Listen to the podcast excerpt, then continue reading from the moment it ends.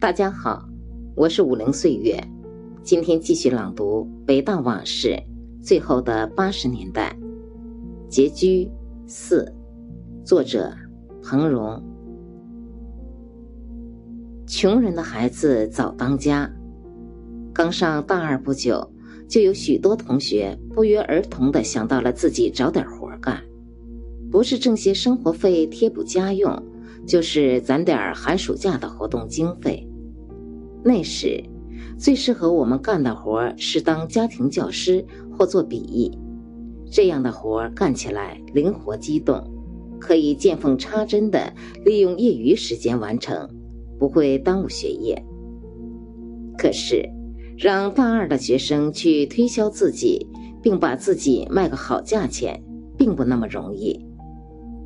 我和小蔡。曾一连几个中午骑着自行车到北大周围的居民区贴提供家教服务的启事，却应者寥寥。后来，有高年级的同学好心的教导我们：先别写你们是哪个年级的，人家一般信不过低年级学生的水平。等有人来了，大家见了面再坦白不迟。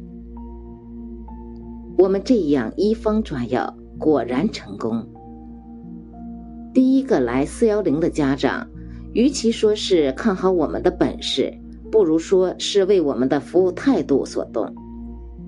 而我第一次骑着车去人家教课时，还是满脑子的简爱和玛利亚，只是我并没有碰到罗切斯特先生或是上校。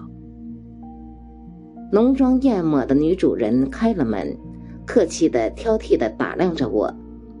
旁边站着愣磕磕的学生，我依然习惯的管我的学生家长叫阿姨，却没想到自己已然升到了师长之列，本来就是长辈了。